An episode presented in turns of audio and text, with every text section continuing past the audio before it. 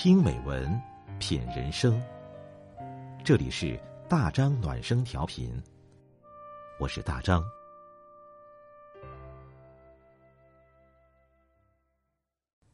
朋友你好，今天我们分享的文章是：让你累的不是生活和工作，而是内耗。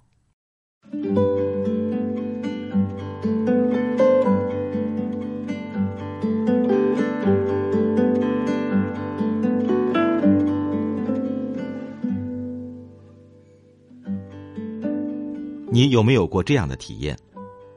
考试还没开始，就总担心自己考不过；工作稍有失误，就彻夜辗转难眠，担心领导不认可自己；恋人没及时回复信息，就开始胡思乱想；遇到事情需要选择，就左右为难，纠结很长时间。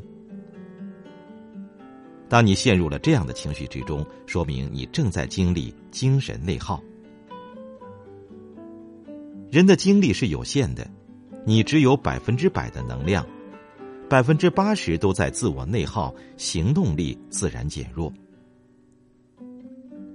心理学上对内耗的解释是：人在管理自我的时候需要消耗心理资源，当资源不足时，人就会处于一个内耗的状态，长期如此会让人觉得疲惫不堪。焦虑、犹豫、纠结、自责，这些看不见的内耗正在拖垮你的人生。停止内耗，把精力用在对的地方。史蒂芬·科维在《高性能人士的七个习惯》中提到两个概念：影响圈和关注圈。关注圈是指我们日常所关注的事情。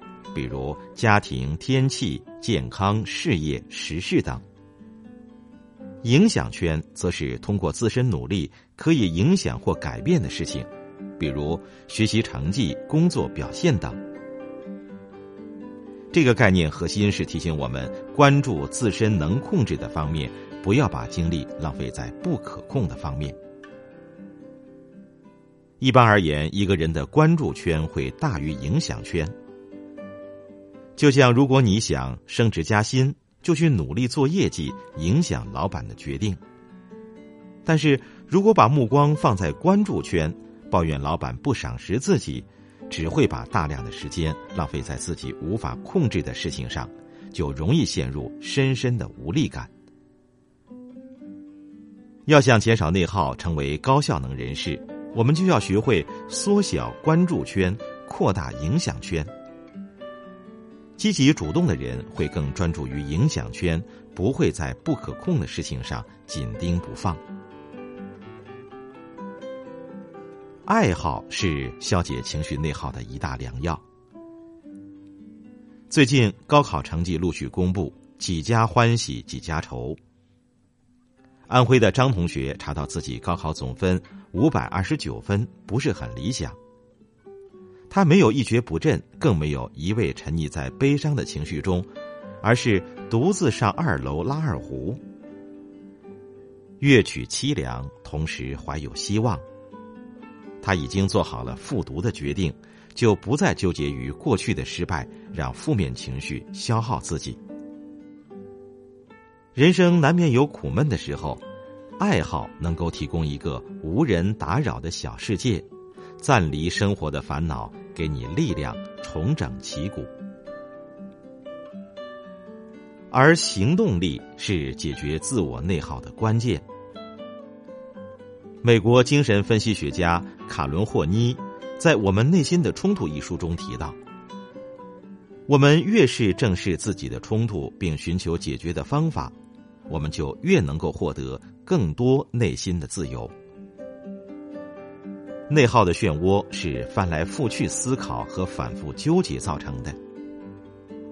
我们总在一些没必要的地方花心思，该尽力的地方却总是敷衍。自我内耗只能让我们一直在原地打转，却会极大的消耗我们宝贵的时间资源和注意力资源。思考后立马行动。行动是减少损耗最有效的方法。你在自我内耗上多花一份时间，就等于少了一份时间去解决问题。在面对一个高难度的任务时，我们往往因为应对方式的繁杂冗长而初始行动力很弱。需要学会把目标拆分为阶段性的小任务，提高行动的初始力。从每一个能够完成的小目标开始。